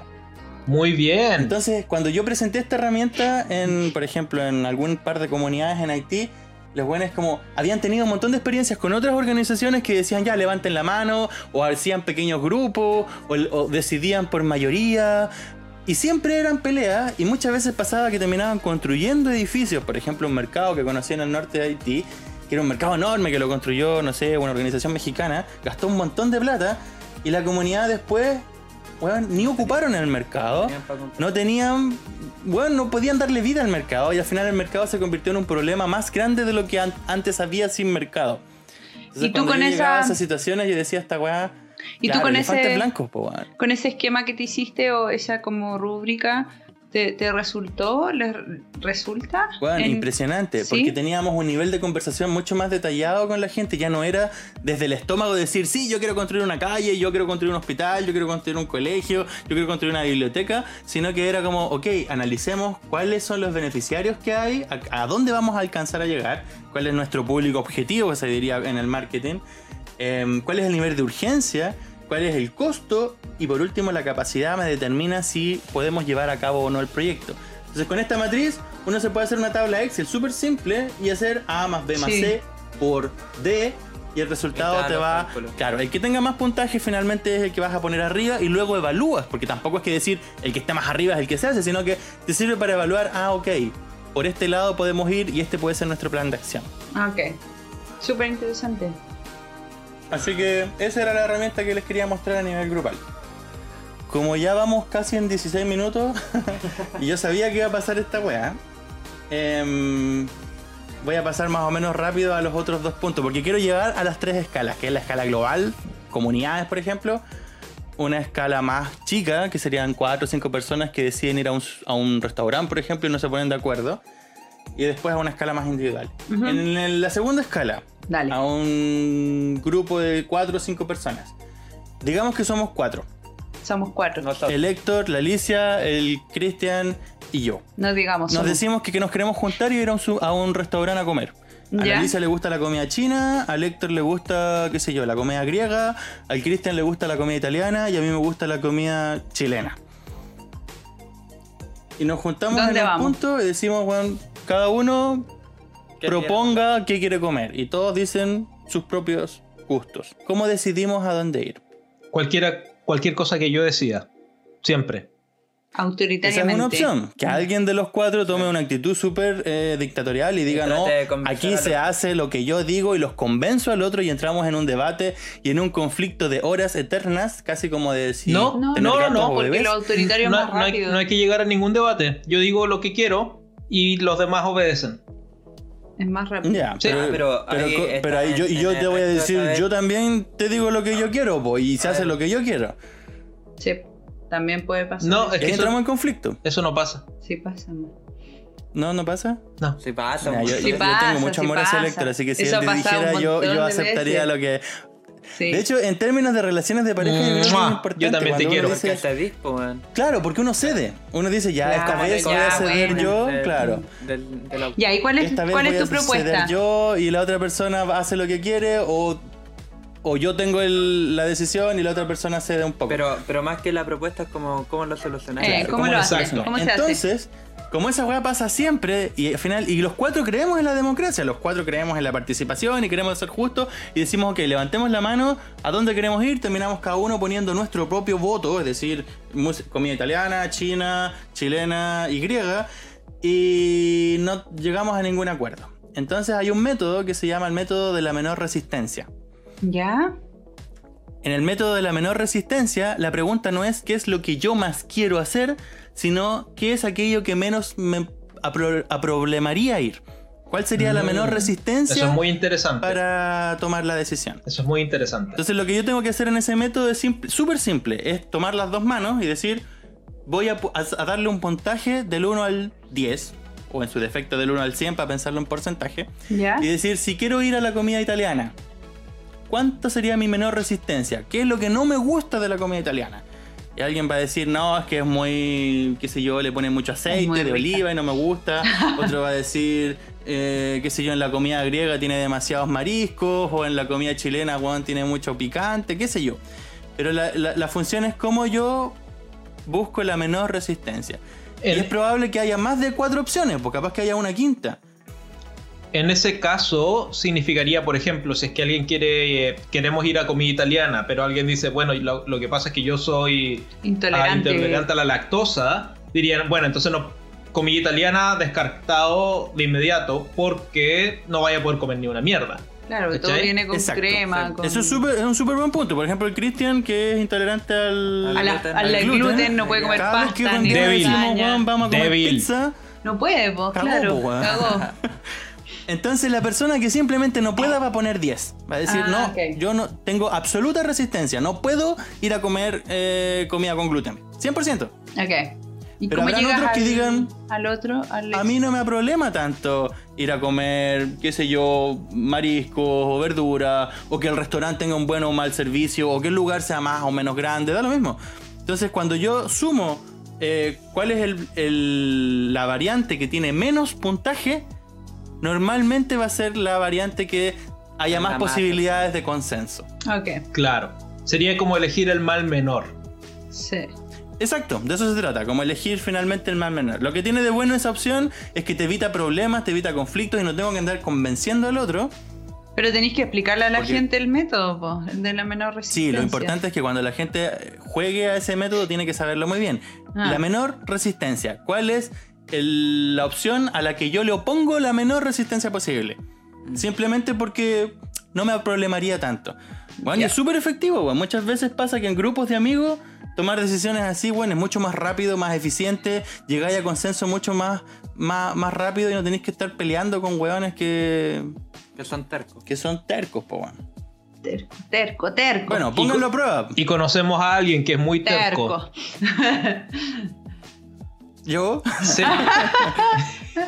no voy a decir quién, pero lo voy a mirar. Ya, ¿y cómo lo haces Ahora, para lo las decisiones Lo individuales? importante es el, el nivel de amor que uno tenga. Si yo amo mucho a Héctor, a la Alicia y al Cristian cuando nos juntemos a los cuatro, y si el Héctor dice vamos a la comida china, y a pesar de que a mí no me guste la comida china, yo como lo amo. ¿No te gusta la comida china? ¿Pero cómo? Sí, sí me gusta, pero Ah, estoy ya. dando un ejemplo. Ah, ya. Ah, ya. Está bien. Que me casi, casi, casi me dio taquicardia. ¿Qué? Casi me dio taquicardia. Yo voy a ceder para que Héctor pueda comer comida china, po, weón. Oye, Ya. pero ya vamos en 21 minutos. ¿Cuál Ya, es el tercer el- punto? Ya, ok, El déjame. El último súper simple. Mm. Varias veces me pasaba cuando estábamos chileando, de a dos o solo, eh, que no tenéis de dónde agarrarte para tomar una decisión. Porque a veces es fácil, weón, cuando la weá es más segura o más entretenida, o qué sé yo, te genera más placer. Ok. Pero a veces no tenéis de dónde puta agarrarte. Estáis en una calle y hay dos caminos. Y uno no sabe para dónde ir, si a la izquierda o a la derecha, o si acaso queréis pasar la noche la en un siempre. en la carretera. Ya, ok, tuvimos un desperfecto técnico con el tema de internet porque la mierda de computador del Cristian parece que se le cayó el internet, tuvo que actualizar y al hacerlo dejó de grabar el servidor, así que tuvimos esa pequeña pausa. Bla, bla, bla. bla. Eh, yo no sé en qué parte me quedé, creo que En ya había solo. explicado, claro. Cuando uno está forma. solo, Ya. en la tercera metodología para tomar decisiones, cuando uno está solo y no haya de dónde agarrarse para tomar decisiones, porque no hay variables lógicas para poder tomarlas, a veces es mejor escuchar tu propio cuerpo. Y es difícil escuchar tu cuerpo. Entonces una, una buena metodología es agarrar una moneda, asignarle una de las dos variables a cada una de las partes de la moneda, cara o sello, y tirar la moneda. Y cuando la cuando tires la tienes en la mano y veas lo que sale, tienes que escuchar tu cuerpo. Ver cuál es el nivel de angustia que viene de dentro y Ya, a un veces y a veces pasa, por ejemplo, que tengo que tomar un camino de izquierda o de derecha y uno sabe que tiene una cierta intuición adentro, pero como uno es hueón, uno no quiere tomar esa decisión. Tiras la moneda, ¿cierto? Te llega la mano, sacas la mano, miras la moneda y dices, "Ah, mierda, me habría gustado que hubiese salido el otro, porque a veces pasa que uno uno siente como una especie de angustia adentro, entonces tomas la decisión que diga tu cuerpo. Es decir, no le haces caso al azar ni a la moneda, sino que la moneda sirve para eh, hacer más explícito la angustia que sientes dentro en tu cuerpo. Chiri. Yo, yo he hecho eso muchas veces Yo también. y lo, lo pongo un ejemplo. Tengo dos carretes cuando era más joven que tenía que elegir y tiro la moneda y yo sabía que, no sé, podía haber a uno que no era tan tóxico y después el otro es un poco más tóxico y tiro la moneda y sucede que me doy cuenta que en verdad quiero ir al carrete que es más tóxico. Pero sucede que el carrete que es más tóxico significa que después termino vomitando y estando para dick el día siguiente. Entonces, funciona para pasar la mejor experiencia, la que va- me va a generar mejor placer, pero no estoy tan seguro si será la mejor decisión. Yo creo que da lo mismo. ¿Cómo tomas una buena decisión? La decisión, lo importante nomás. es tomarla y luego aceptas las consecuencias de esa decisión y además hay un aprendizaje. Claro, claro. Mm. Cualquier decisión Porque el es problema pasa ninguna. aquí, el, el- el- tema aquí no es qué tan buena es la decisión, el tema es cómo soy, Capaz qué de- metodología puedo usar para tomar decisiones. Una vez que tomo la decisión, acepto las consecuencias de esa decisión, aprendo las consecuencias de esa decisión y la siguiente vez que me toque tomar decisiones ya voy a tener una referencia que me permita decir, ah, no, por este camino mejor no me voy, me voy por el otro. Entonces ahí ya voy a tener una referencia y al tenerla no voy a necesitar la moneda. Pero varias veces pasa que no tengo ninguna puta referencia, sobre todo cuando uno está en el extranjero. no Entonces- sabe cómo mierda decidir si voy para la izquierda o para la derecha, si como una hueá dulce o yo- salada, no tengo idea. Entonces yo siempre tomé, eh, entendí mal esa idea de la moneda. Para mí siempre fue... da lo mismo eh, da lo mismo el marco de referencia, da lo mismo las experiencias previas. Lo único que hago es eh, confiar en que la moneda me va a de- decir qué es lo que quiero hacer realmente. Ya, pues, pero es que ahí está la diferencia. La metodología es reconocer tu angustia. La última metodología sería dejarse llevar por el azar. Y ya. Claro. Como decir, ok, tiro la moneda y lo que diga la moneda es lo que hago. También es una manera de tomar decisiones, ¿o no? Totalmente. Bueno, yo creo que para cerrar el tema me gustaría dejar eh, decir que siempre es el mismo dilema. Al final solo hay tres opciones.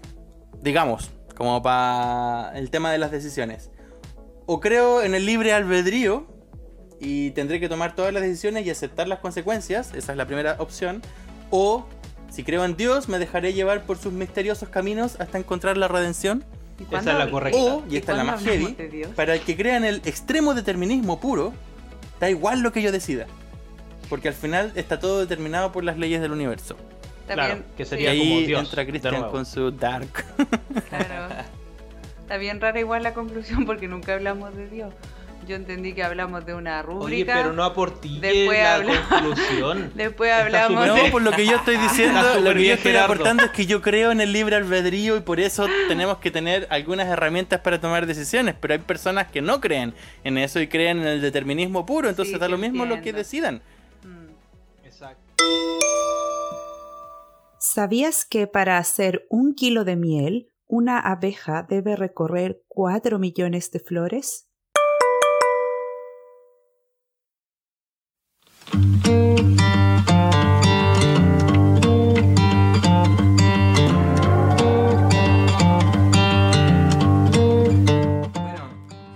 Vamos a hablar de un tema súper interesante que es el apodo y el bullying.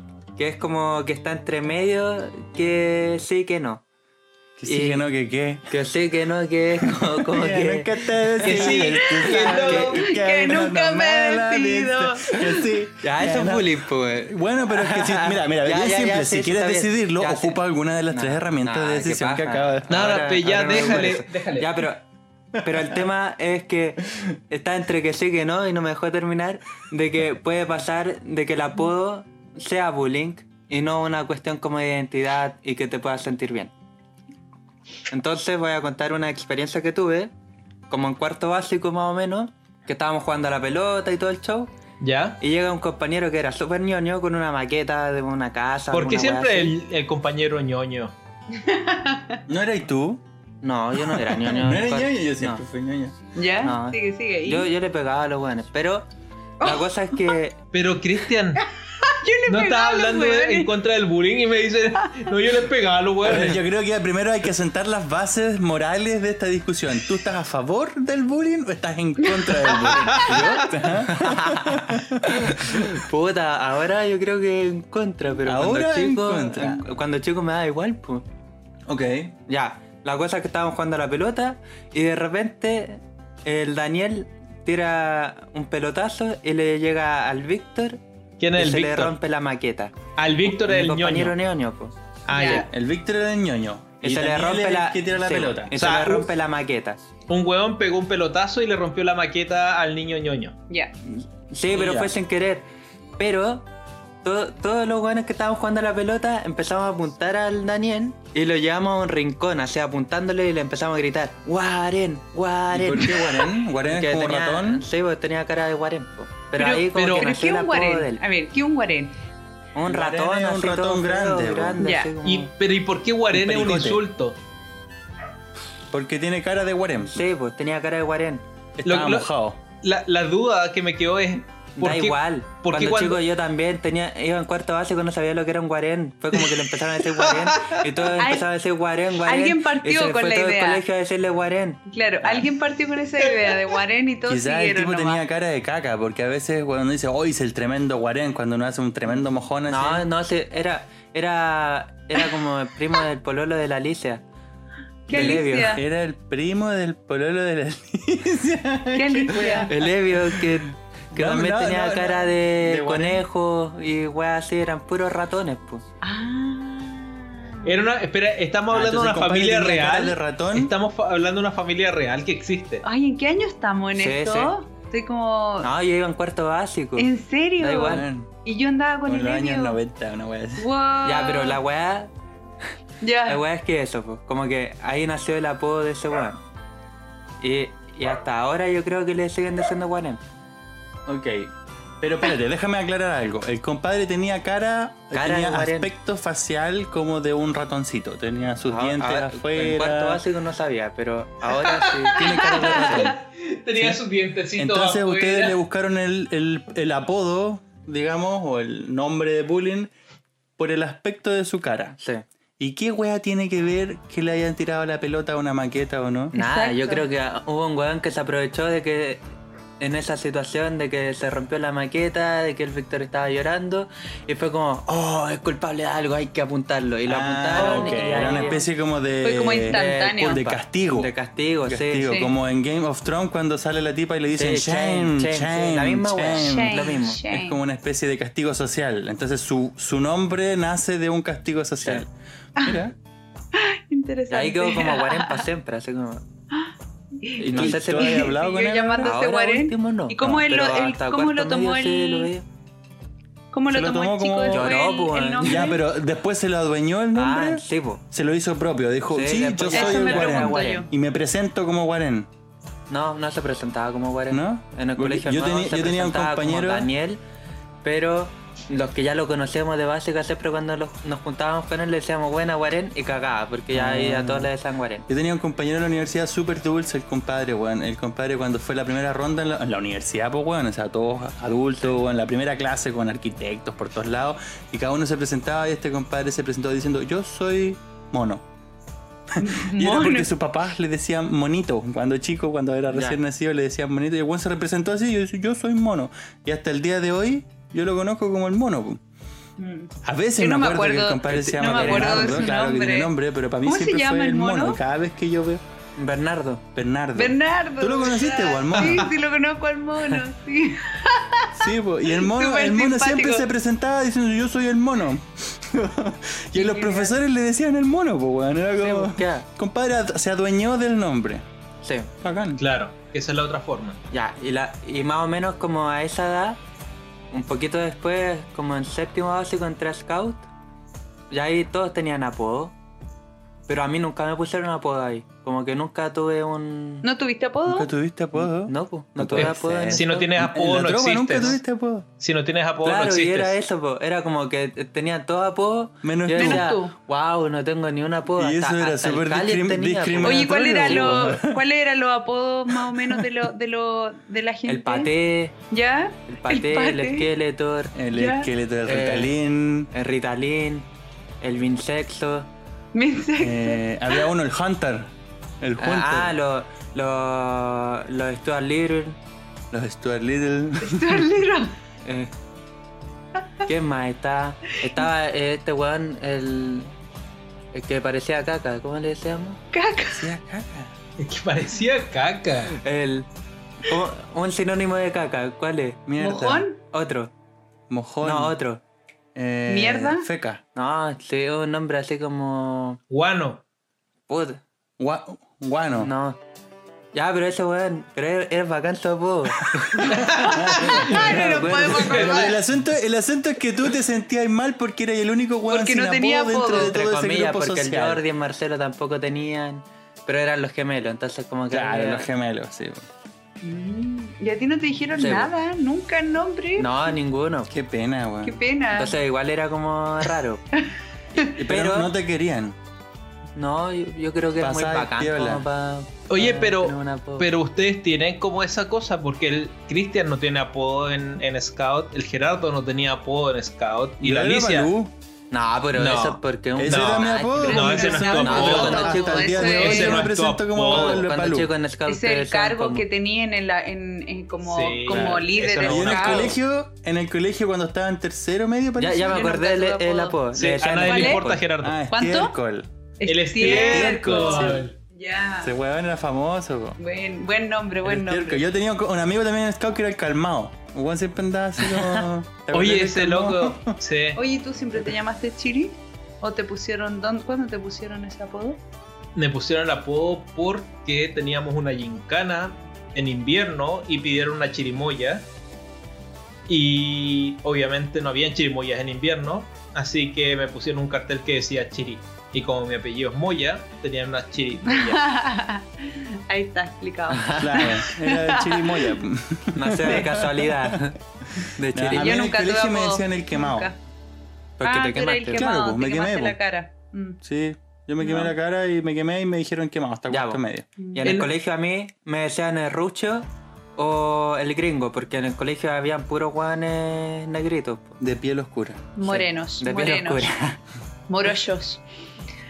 Po, Oye, te crees muy blanco, po. y eran pu- ¿De dónde sale? ¿De dónde sale? No, pero, ¿De pero dónde no era tan blanco Ah, porque había otro weón Más que blanco. era más blanco que yo y le decían el leche. Pantruca, ¿no? Ah. Ah. Está bien. sí. ¿No Ah, te decían el Gasparín? No. Gasparín. le decían Gasparín? ¿A quién le decían Gasparín? ¿No te decían papelucho? Al Cristian le decían Gasparín. Sí, cuando pero era eso no duró niño. nada. Pero No ¿quién a. Cristian siempre- le decía torombolo cuando era chico. Torombolo. Sí, torombolo cuando era chico. Y no te decían, eh, no, italiano. Italiano. No, yo decía italiano a la El- cuando el Alejandro, cuando el Alejandro, cuando el Cristian se enojaba decía ¡Italiano! ¡Italiano! Pero esa bueno, era un apodo, pues, esa bueno, era un pues, insulto. Era un insulto para mí. Sí. ya, pues, y la- igual, ahora acordándome, había apodo bien de perra. Había un compañero que le decíamos pichula de perro porque se enojaba se ponía rojo y las venas así.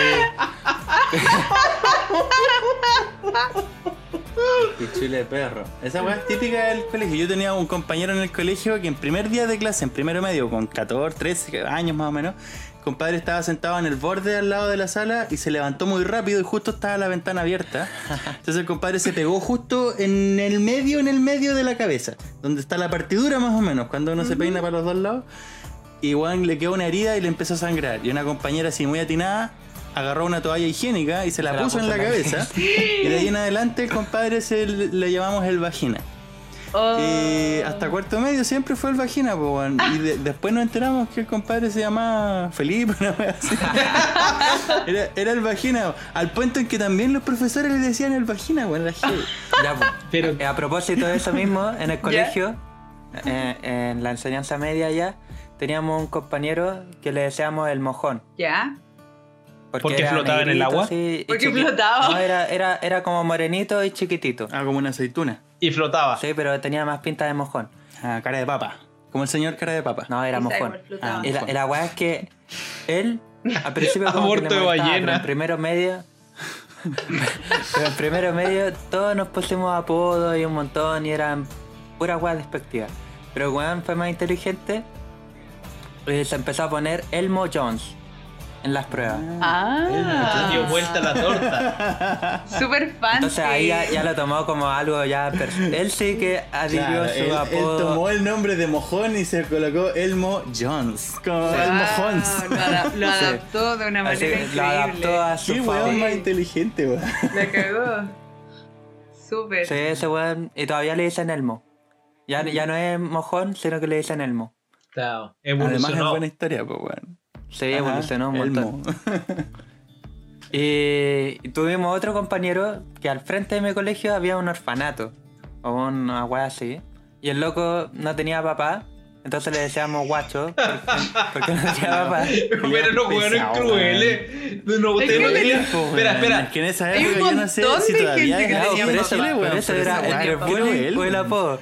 Ustedes no tenían filtro, weón. Quizás ese weón todavía no, No. está, no superaba su, su crisis. No, ya, pues la weá es que como estaba de frente del orfanato, siempre le decíamos que se equivocaba de colegio y todo el tema. ¿Te equivocabas de colegio? Sí, pues. Sí, porque tenía que ir al orfanato. colegio, sí, no tenía tenía que ir al orfanato.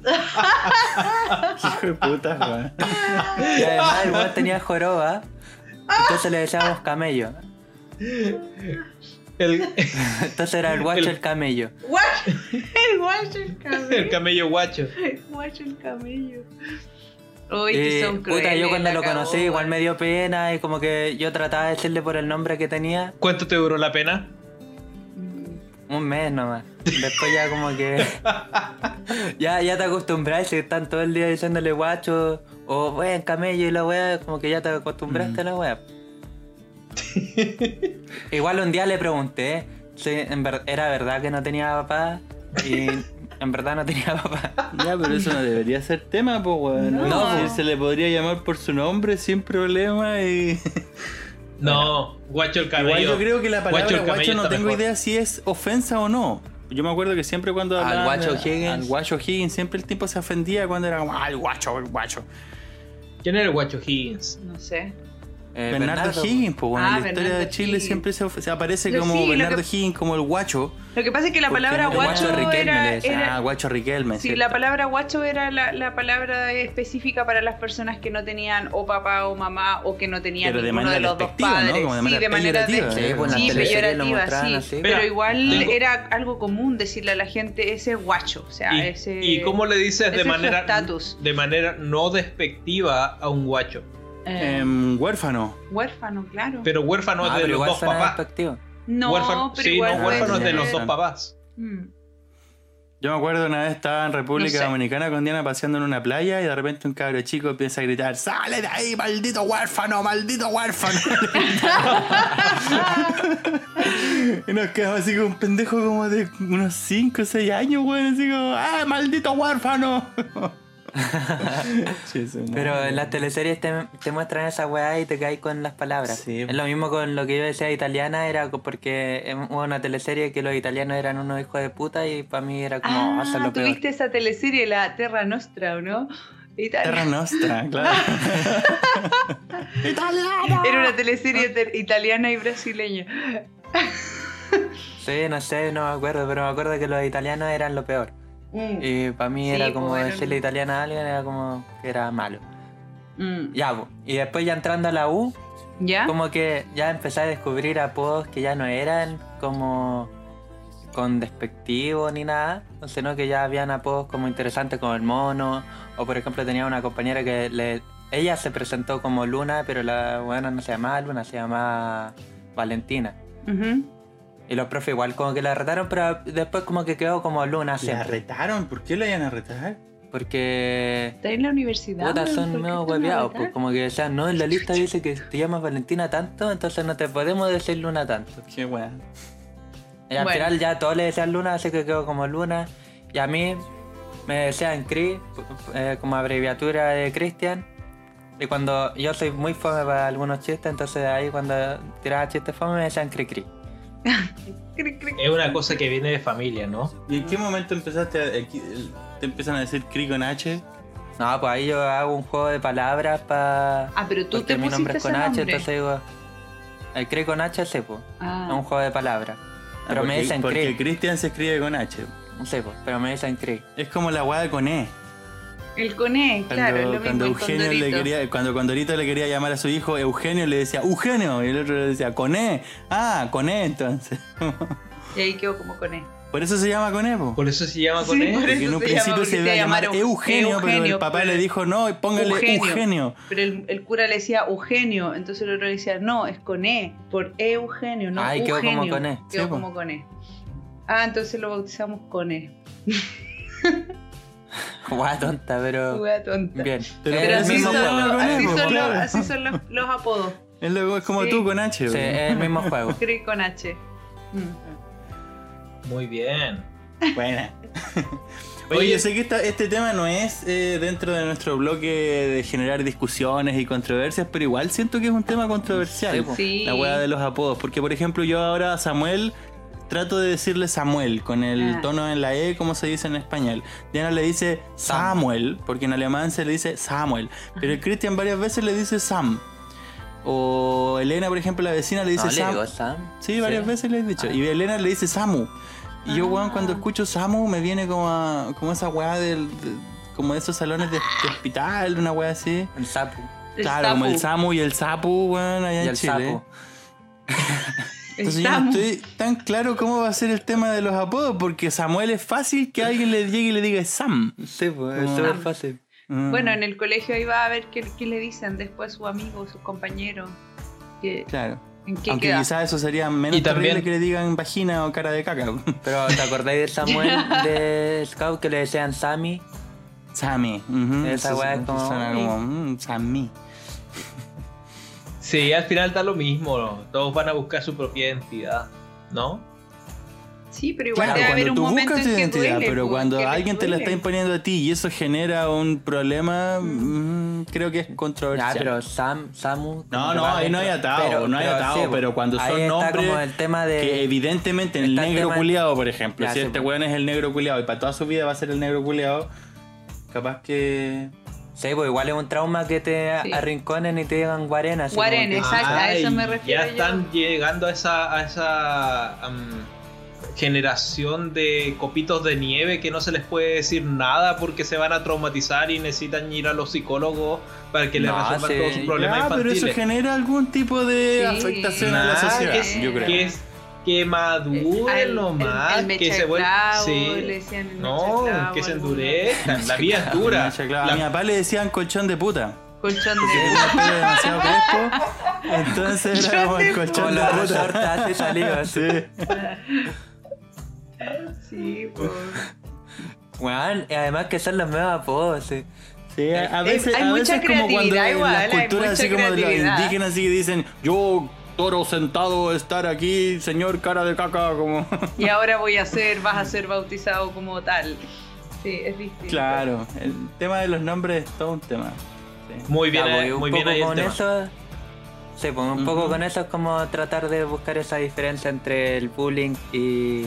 Claro, ¿en qué momento, ¿En qué dónde- momento pasa a ser bullying y en qué momento ya es frontera? aceptable? Así como. Yo, yo nunca he sabido ejemplo, eso. No, Yo que tampoco. tiene que ver sí, con sí. la madurez, con, con, con cómo te tomas el, el bullying también. de- si, si te hacen bullying y te lo tomas de una manera en que dices, bueno, acepto este nombre y lo hago propio, como el, el tipo este, el, ¿cómo se llama? El mojón. El, El mojón, claro, po. El hizo- El, el tipo lo hizo propio, lo descuartizó y, y se cagó a todos los demás. po. Bacán. Sí, pues ese, Sí. ese Pero yo, hacer. yo creo que mi tema es qué pasa cuando intervienen los adultos en ese proceso. Porque si los cabros chicos están dentro de su juego, ok, traten de definir la posición Ah, de sí, poder pues, y en el colegio igual le decían mojón, así como. Claro, pero cuando un Los- adulto los profesores. le dice al cabro chico que tiene 13 años, "Oh, a ver, vagina, ven para acá. No es que tenga nada en contra de la vagina, pero no es su nombre, po, weón. Sí. La wea Como ahí hay una, una cosa que medio igual- a analizar. ¿Qué pasa pero con que- el adulto con este La- tema? Sí, claro, la pregunta ahí y es qué clase de profesional Sí, es eso. claro, pues? ¿qué clase de Ya, pero profesor? Ahí va, Scout- ahí va mi pregunta. Y en Scout pasaba la misma weá, pues cuando el compadre le ponían estiércol. Ya, ya, pero- y decía, oye, estiércol, ven para acá. Mira, ¿qué dicen después es- los papás? Oye, en, de- defensa de, de Scout es que los buenos que están ahí no son profesionales. No Son niños, weón. Niños Sí, jugando a están ser no adultos. está por recibiendo favor. un sueldo, digamos. Pero son viejos. Son niños pues vestidos igual de huevón. Por Mandados supuesto. por un huevón vestido de niño. Exacto. O sea, ¿qué, qué tan maduro está una persona que se viste de esa forma y está siguiendo ese juego todavía? Claro, puede ser. Bueno, muy Pero por otro lado, sí, también te hace más carne chancho. Cuando uno ya Sí, pasó po, por ya- eso, Ya te atreví a como que me Bueno. digan cara de caca no me afecta, weón. Es, eso es lo que estaba diciendo, que al final lo- los apodos y todas estas cosas puedes Como una tomarte. etapa. Eres tú el que decide, y uno aprende eso con los apodos, que eh, cómo se lo toma. Te lo puedes tomar mal y que te afecte y que te destruya tu vida, o te lo puedes tomar bien y eh, seguir el camino de Elmo Jones y, y que se Todos sigamos a Elmo Jones. y que se- construir el apodo y Exacto, y que se transforme en algo positivo en vez de que algo que te destruya. Sí. Así que todos por Elmo Claro. Jones. Así que un punto bueno por Elmo. Sí, por Sí, el Elmo. Mollons, o por el La cagó. alambrito, y por la El Balazo, y por todos estos Sí. compadres que son así como. Sí, súper. la, la Tamara, ¿te acordás de la Tamara? La tamaraqueando. Tamaraqueando, weón. Bueno,